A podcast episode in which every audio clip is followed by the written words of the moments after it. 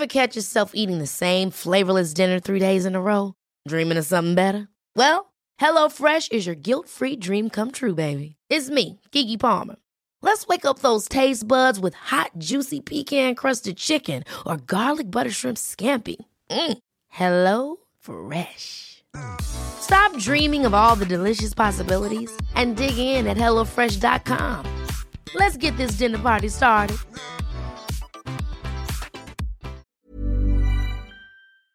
Une création Chiquito Productions. Simone de Beauvoir écrivait On ne naît pas femme, on le devient. Elles sont influentes, puissantes, passionnées ou encore ambitieuses. Leur réussite, elles ne la doivent qu'à elles-mêmes. Mes invités se livrent sur leurs choix, leurs succès, les obstacles aussi parfois. Leur point commun Elles ont toutes un parcours inspirant. À travers leurs histoires, c'est une voie pour les générations futures.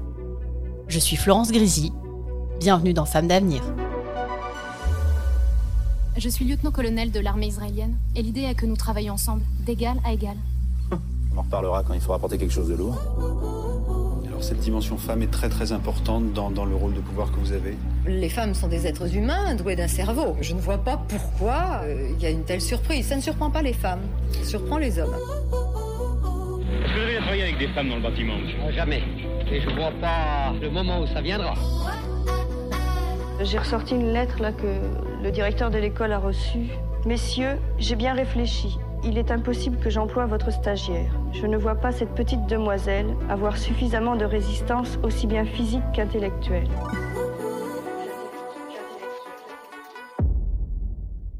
Les femmes travaillent, votent et la parité est inscrite dans la loi. Mais dans la pratique, le chemin pour la mixité et la complémentarité est encore long. En France, une femme a presque deux fois moins de chances qu'un homme de devenir manager. Mais celles-ci n'ont pas dit leur dernier mot. La tendance s'inverse petit à petit pour laisser la place au leadership féminin. Mon invitée en est d'ailleurs l'exemple.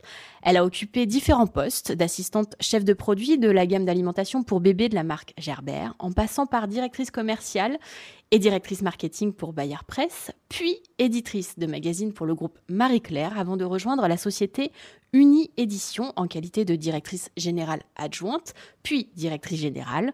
Elle change d'univers en rejoignant le Crédit Agricole en 2016 en tant que directrice marketing et communication du groupe. En janvier 2020, elle devient secrétaire générale du Crédit Agricole.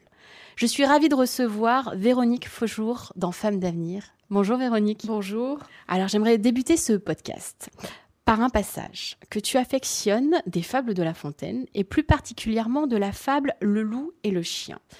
De tous vos repas, je ne veux en aucune sorte, et ne voudrais pas même à ce prix un trésor. Pourquoi tu apprécies particulièrement la chute de cette fable? J'aime beaucoup cette fable, le loup et le chien. Euh, comme La Fontaine en général, on dit souvent qu'est-ce qu'on emmènerait sur une île déserte. Et moi, j'emmènerais les fables de La Fontaine. J'aime beaucoup cette fable parce qu'en fait, elle, est, euh, elle est forte, parce qu'elle nous redit tout simplement qu'il faut qu'on soit libre et qu'on soit pas attaché à des choses matérielles. C'est pas ça qui doit guider nos choix. Et je l'ai dit il y a pas très longtemps. Je suis allée, euh, j'étais marraine de la, promotion de l'ESCA, mon école. Euh, à la remise de diplôme à Angers il y a pas très longtemps, il y a quelques jours, et je leur disais finalement, quand on est à l'heure de faire des choix professionnels, qu'est-ce qu'on va faire, qu'est-ce qu'on va décider de faire dans sa vie, etc. En fait, il faut pas faire des choix en fonction de ce qui est bien socialement, de ce qui est valorisant socialement, de ce que même matériellement on, aime, euh, on aimerait avoir et ce qui nous semble être le plus sécure, mais vraiment ce qui nous semble être la voie de la liberté, c'est-à-dire ce qui va nous faire grandir nous-mêmes et nous faire euh, choisir cette voie qui va nous permettre d'évoluer dans la vie. Et le loup et le chien, c'est ça. C'est ce chien qui est repu, euh, qui est gros, qui mange à sa faim. Au service de son euh, maître. Au service de son maître, et qui rencontre un loup complètement euh, décharné, affamé, errant. Et donc, le loup l'envie, évidemment, et le chien lui dit, mais tu n'as qu'à faire comme moi, il te suffit finalement de répondre à ton maître.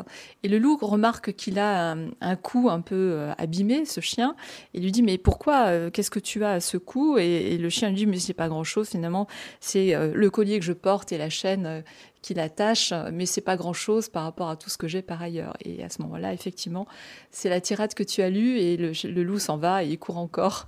et je pense que c'est un, un principe de vie qu'il faut vraiment qu'on ait. Et c'est un beau message.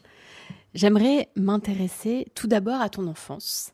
Véronique, quelle petite fille étais-tu? En fait, j'ai été une petite fille. Euh, j'ai grandi à Brest, en Bretagne, dans le Finistère. Et j'étais euh, pas dans un milieu où on jouait du piano, on faisait du sport, etc plutôt un milieu simple et euh, je me suis beaucoup beaucoup beaucoup ennuyée. C'est ce qui fait que j'ai pas été une très très bonne élève. J'étais même plutôt une mauvaise élève dans mes premières années euh, de vie.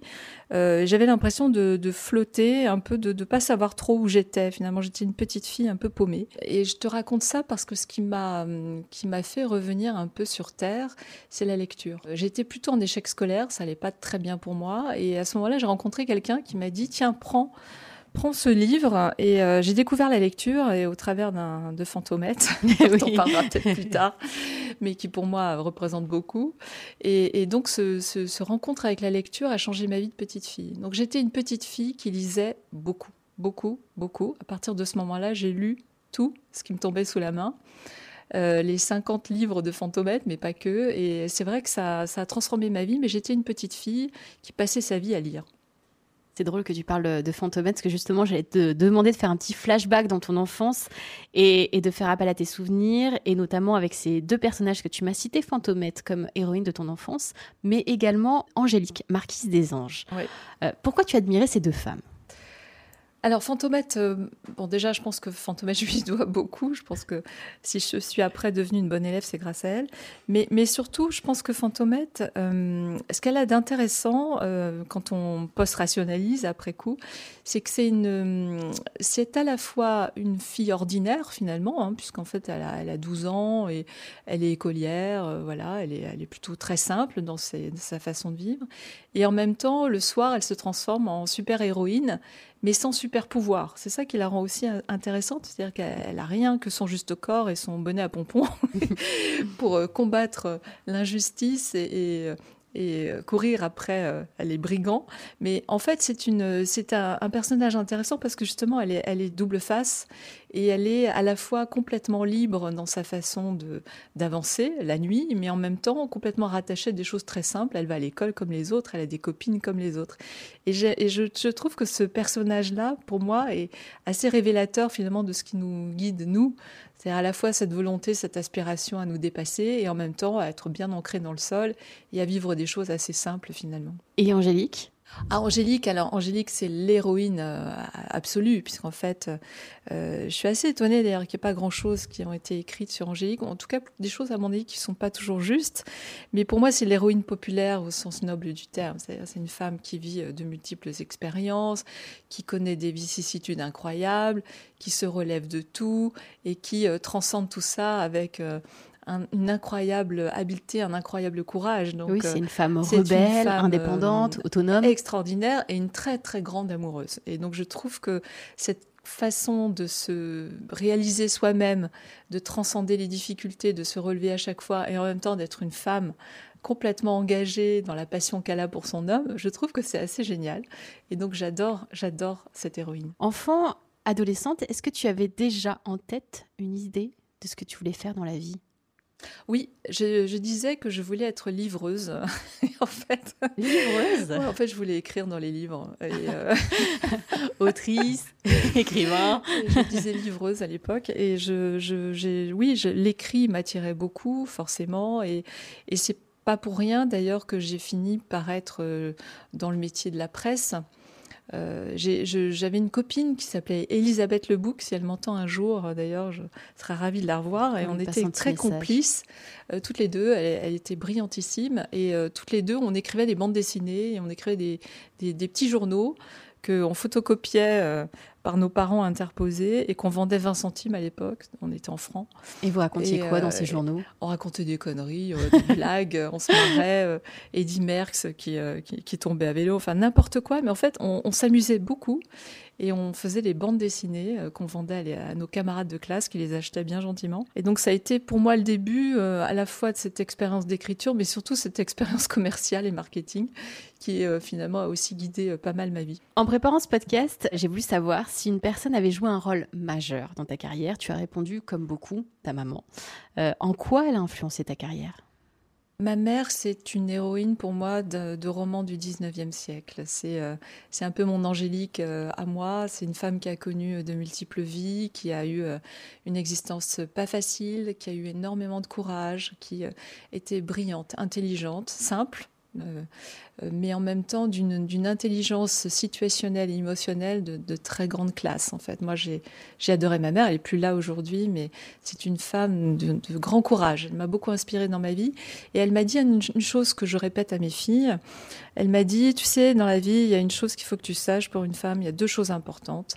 Il faut que tu aies ton permis de conduire parce qu'il faut que tu puisses te barrer à tout moment si tu as besoin. il faut que tu aies un job parce qu'il faut que tu sois complètement autonome et que tu aies ton salaire. Et indépendante financièrement. Mm. On va s'attarder un petit peu sur ta carrière maintenant.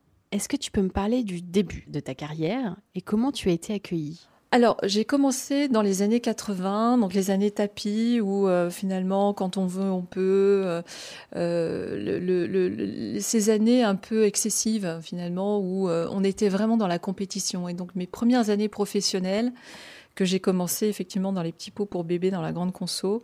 Je les ai pas très bien vécues parce qu'elles étaient euh, empreintes de cette compétition euh, féroce de jeunes diplômés qui sortaient d'école de commerce et pour lesquels finalement euh, euh, la fin justifiait les moyens tout le temps les battre pour gagner euh, sa place. Et ça, j'ai pas aimé du tout cette ambiance-là. C'est ce qui m'a fait bifurquer assez vite dans l'univers de la presse que j'ai trouvé, retrouvé par rapport à mon, aspiration euh, de petite fille d'origine. Mais en tout cas, j'ai retrouvé cet univers-là. Et là, je me suis complètement épanouie, pour le coup, parce que euh, on était euh, ces années à Bayard Presse, quand j'ai commencé, c'était des années de, de, très grand développement. Le mantra à l'époque de Bayard, c'était quand on gagne un euro, on le réinvestit en lancement. Et donc, on était tendu vers le développement. Et ça a été une année de croissance extraordinaire, mais où j'ai beaucoup appris aussi. Euh, et donc ces années-là euh, m'ont euh, voilà, solidifié pour l'avenir parce que c'est vraiment des années très constructrices pour moi. En tout cas, ça a été très important pour la suite de, de ma carrière. Et comment tu décrirais ton travail aujourd'hui au sein du Crédit Agricole? C'est un travail qui est assez peu définissable parce que secrétaire général, c'est un peu à la main de l'organisation qui vous emploie, donc il n'y a pas d'équivalent toujours. Il n'y a pas de pendant euh, euh, directeur marketing partout, ça veut dire à peu près la même chose. Secrétaire général, ça dépend vraiment d'une organisation à l'autre.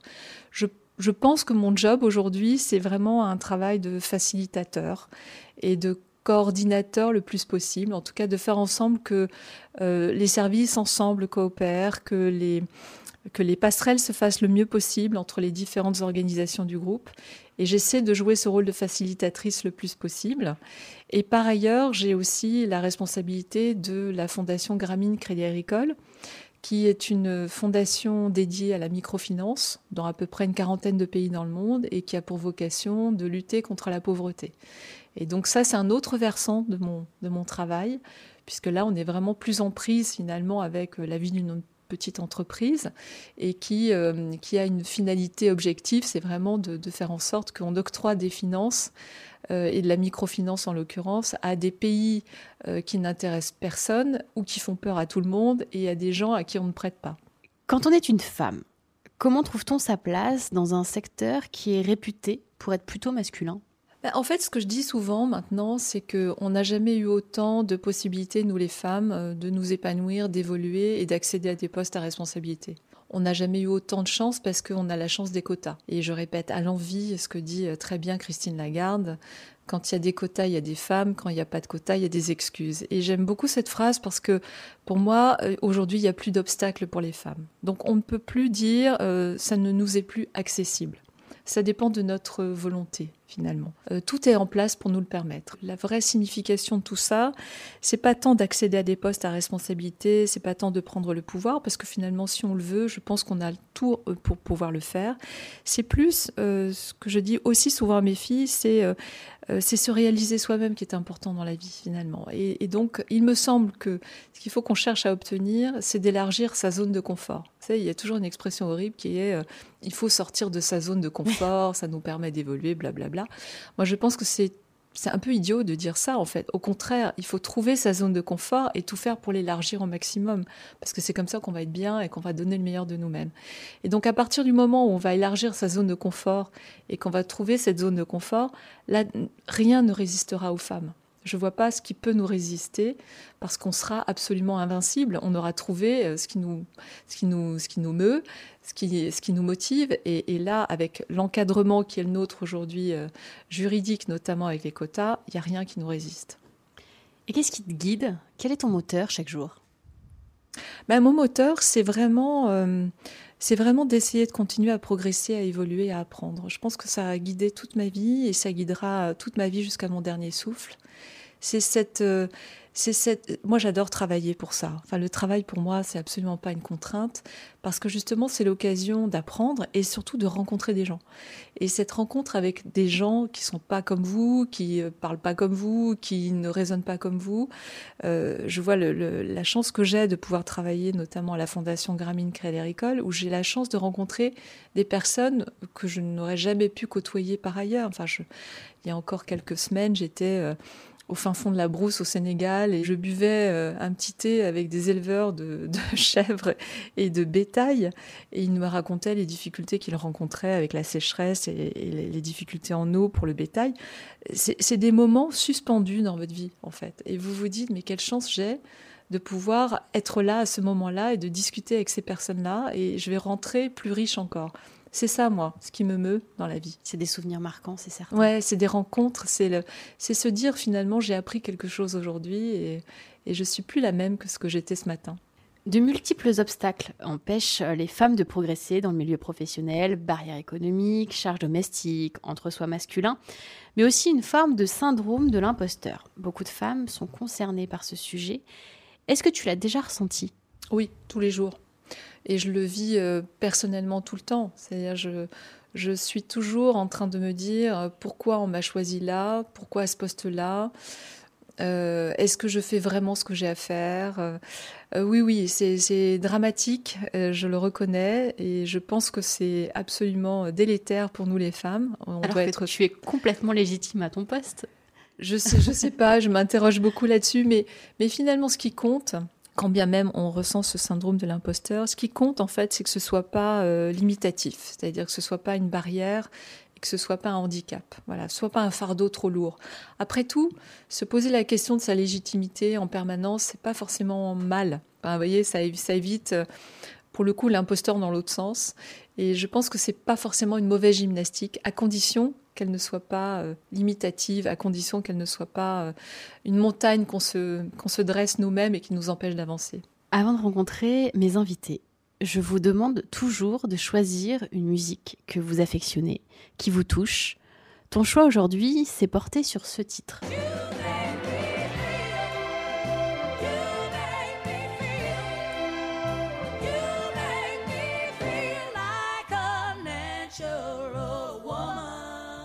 Il s'agit de You Make Me Feel Like a Real Woman d'Aretha Franklin. Pourquoi tu as choisi ce titre? Euh, ce, titre me touche euh, toujours. Je l'écoute tout le temps, très souvent, euh, pour plein de raisons.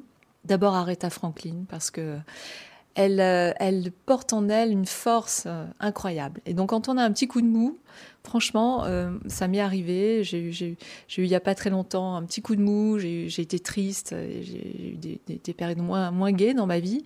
Et quand j'écoute Aretha Franklin, je me sens mais mieux. Enfin, vraiment, elle me, elle me booste, elle me fait du bien. Et moi, j'aime les musiques qui vous font du bien. Et ensuite, euh, le contenu même de cette chanson, il, est fort parce qu'en fait, il dit euh, plein de choses. Il dit, euh, il dit à un homme, a priori, que grâce à cette rencontre, en fait, elle est devenue elle-même, elle est devenue femme. Et je, je pense que c'est très important pour moi. Alors, je vous ai parlé d'Angélique Marquise des Anges, cette grande amoureuse, mais je pense que l'amour est très important dans nos vies de femmes. Et donc, rencontrer un homme qu'on aime et qui vous aime et qui vous porte, ça vous aide. Et dans la vie d'une femme qui aspire aussi à des responsabilités, avoir un homme avec soi ou une femme avec soi, peu importe le choix qu'on a fait, c'est très important. Et puis enfin, euh, ça raconte aussi le pouvoir des rencontres cette chanson. C'est-à-dire qu'une une rencontre, ça peut euh, vous faire euh, transformer la vie, ça peut vous, vous sublimer, ça peut vous révéler vous-même. Et ces rencontres-là qui vous révèlent à vous-même et qui vous permettent d'aller de l'avant, ça, c'est ce pouvoir des rencontres. Et on revient à ce qu'on disait tout à l'heure. Moi, ça me motive beaucoup dans la vie de rencontrer des gens. Forcément, Véronique, j'ai envie de te demander si c'était à refaire, est-ce que tu ferais différemment? Oui et non. non parce que j'aime la vie que j'ai. Je, je, remercie chaque jour d'être là et de vivre ce que je vis. Et je suis je suis vraiment pleinement heureuse de la vie que j'ai. Donc non. Et oui, parce que euh, je me dis que à l'aube de mes 60 ans, euh, j'ai tellement envie de faire tellement de choses encore que je regrette de ne pas aller assez vite, de ne pas mettre en œuvre des tas de projets que j'ai et euh, finalement de ne pas être assez rapide dans l'exécution de ce que j'ai à faire. Et j'aimerais tellement encore vivre 60 ans de plus en pleine forme, même si je pense que c'est impossible, mais oui, ça je le regrette pour le coup. Dans la vie professionnelle, il y a des moments qui vous touchent. Euh, il y a quelques mois, tu es parti à Kiev pour rencontrer les équipes du Crédit Agricole euh, en Ukraine et notamment Galina, la directrice de l'agence de Kherson. Euh, qu'est-ce que tu t'es dit lors de cette visite et en écoutant son témoignage? Alors d'abord, j'ai eu tellement de chance de pouvoir aller en Ukraine. C'était fin novembre dernier et j'ai accompagné Philippe Brassac, le directeur général de Crédit Agricole et Michel Masson, le patron de la banque à l'international. Et donc, ils ont accepté que je les accompagne. Donc ça, c'était euh, c'était super pour moi de pouvoir y être. Et l'ambition, en fait, de ce voyage, c'était de rencontrer les équipes de Crédit Agricole Ukraine. Il y a à peu près 2400 collaborateurs, principalement tous restés en Ukraine. Et depuis le début du conflit, évidemment, on n'y était pas allé. Et pourquoi ça m'a marqué? Pour deux raisons. Euh, je vais parler de Galina après, mais en tout cas, déjà la première raison, ça m'a marqué, c'est l'ambiance en fait que vous découvrez quand vous arrivez à Kiev. Souvent, on se dit nous-mêmes, moi, je ne suis pas une enfant de la guerre. Ma mère m'en a parlé, mais je l'ai pas vécu. Et donc très souvent, on se dit, mon Dieu, si ça m'arrivait, comment je réagirais? Qu'est-ce que je ferais? Et là, vous y êtes. Vous êtes dans ce pays qui connaît la guerre. Vous arrivez dans une gare euh, éteinte dans un pays dans le noir et vous vous dites ça va être terrible. Et à l'arrivée, en fait, vous rencontrez des gens qui ne vous parlent que de reconstruction, qui ne vous parlent que d'avenir, qui ont des sourires et qui vous portent une telle joie, une telle reconnaissance, une telle gratitude d'être venu les voir que vous ressortez de là, mais vous êtes transcendé. Et donc je, retiens déjà la première chose de cette, de cette visite, c'est une incroyable émotion de joie et de confiance dans l'avenir qui fait que voilà que cet espoir-là, on comprend à quel point ce peuple est courageux, et fier et combatif. Et puis la deuxième chose, c'est cette rencontre avec cette directrice d'agence, donc Galina, qui euh, me parlait de son expérience à Kherson. Donc Kherson, premier jour de la guerre, euh, Kherson envahi, Kherson bloqué, et elle, directrice d'agence, évidemment, fermée. Et puis, plusieurs jours après, elle m'a dit, mais c'était devenu impossible parce que les gens avaient besoin de cash. On n'était pas alimenté en cash, évidemment, vu le contexte. Et comment, et comment on peut faire pour continuer à exercer la banque avec des gens qui ont besoin de cash, mais qui viennent plus à l'agence, et vous, vous pouvez plus les servir? Et donc, ce qu'elle a fait, elle a pris sa voiture et elle est allée euh, de maison en maison voir les clients en leur disant, voilà, confiez-moi votre épargne, je vais la mettre à la banque en sûreté. Elle est revenue avec l'argent, elle a placé euh, dans les coffres l'épargne et elle a ouvert sur rendez-vous euh, le rideau, elle a soulevé le rideau de l'agence sur rendez-vous pour donner du cash, donc cette même épargne qui a circulé. Donc elle a fait son métier de banquière finalement. Elle a fait circuler l'épargne en cash pour ceux qui en avaient besoin. Et, ça, je me dis, mais c'est incroyable. En pleine guerre, dans un territoire occupé, elle a continué à assurer le service essentiel aux clients. Et c'est ça le Crédit Agricole. Et quand on est arrivé, te donner une image forte qui est restée dans ma, dans ma tête, on est arrivé donc à l'étage où il y avait tous les collaborateurs pour les rencontrer. Et il y avait un grand écran. Et sur ce grand écran, c'était marqué You can rely on Crédit Agricole. Vous pouvez compter sur le Crédit Agricole. Et je trouve que c'est magnifique ça. C'était exactement ça. En tant que dirigeante, tu en as un petit peu parlé tout à l'heure, quel regard tu portes donc sur les mesures euh, qui sont mises en place pour favoriser l'égalité homme-femme en entreprise, les quotas, la parité, la mixité?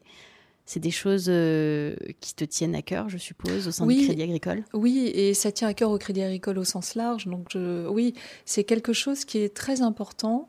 Moi, j'ai vécu euh, dans des milieux professionnels à la fois plutôt masculins et plutôt très féminins. Et quand on travaille dans la presse féminine, notamment, on vit au milieu de femmes. On a l'impression d'être dans un pensionnat jeune fille quasiment. Et, je peux te dire une chose, mais vraiment une conviction forte que j'ai, c'est que j'adore la mixité et que la mixité, c'est euh, la voie royale de la performance dans une entreprise. Donc il faut tout faire pour être à parité entre les hommes et les femmes, les hommes et les femmes, les hommes comme les femmes, les femmes comme les hommes. En tout cas, il faut qu'on soit dans cet équilibre-là, parce que c'est ça qui fait qu'on est dans des organisations performantes et épanouissantes pour tous.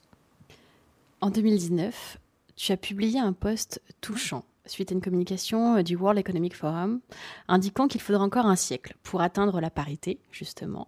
Tu as écrit une lettre à ce sujet pour tes filles. Et je te cite L'essentiel pour vous, mes filles chéries, au-delà de tout ce qui précède, c'est de pouvoir choisir votre vie, personnelle, professionnelle, sans renoncement. C'est de vivre pleinement votre vie, sans devoir attendre un siècle. On sera nombreux à poursuivre avec vous cet engagement, et je serai alors curieuse de lire à mon tour votre lettre dans dix ans. Selon toi, quel est le plus grand défi pour les femmes aujourd'hui? C'est vraiment de se réaliser. C'est vraiment de toucher à ce qui fait euh, l'essence même de ce qu'on veut. Donc de ce qui me meut, de ce qui te meut, de ce qui nous meut. C'est vraiment très important pour moi. Et c'est pour ça que j'écris ça à mes filles, parce que au-delà de la réussite professionnelle, de la réussite matérielle, de, de, la réussite sociale, euh, à laquelle on peut aspirer, en fait, ce à quoi il faut aspirer, parce que la vie est tellement courte, mais tellement intense, c'est vraiment de trouver sa voie et son chemin. Et sa voie et son chemin, il n'est pas écrit à l'avance. Il peut être euh, finalement euh, découvert au fil de l'eau. Mais ce qui compte, c'est qu'on soit absolument vrai avec soi-même. Et donc, de réussir sa voie et son chemin, c'est vraiment le message que je voulais porter à mes filles. Véronique, on arrive déjà à la fin du podcast. Et je pose la même question à toutes mes invitées. Si tu pouvais parler à la petite fille que tu étais, que lui dirais-tu? Il faut que tu sois livreuse, ma fille. Il est grand temps que tu deviennes livreuse. Merci Véronique. Merci à toi. Si ce podcast vous plaît et que vous souhaitez le soutenir, vous pouvez vous abonner sur n'importe quelle plateforme et laisser 5 étoiles et un commentaire. Et vous? Si vous pouviez parler à la petite fille que vous étiez, que lui diriez-vous? Powerful. We are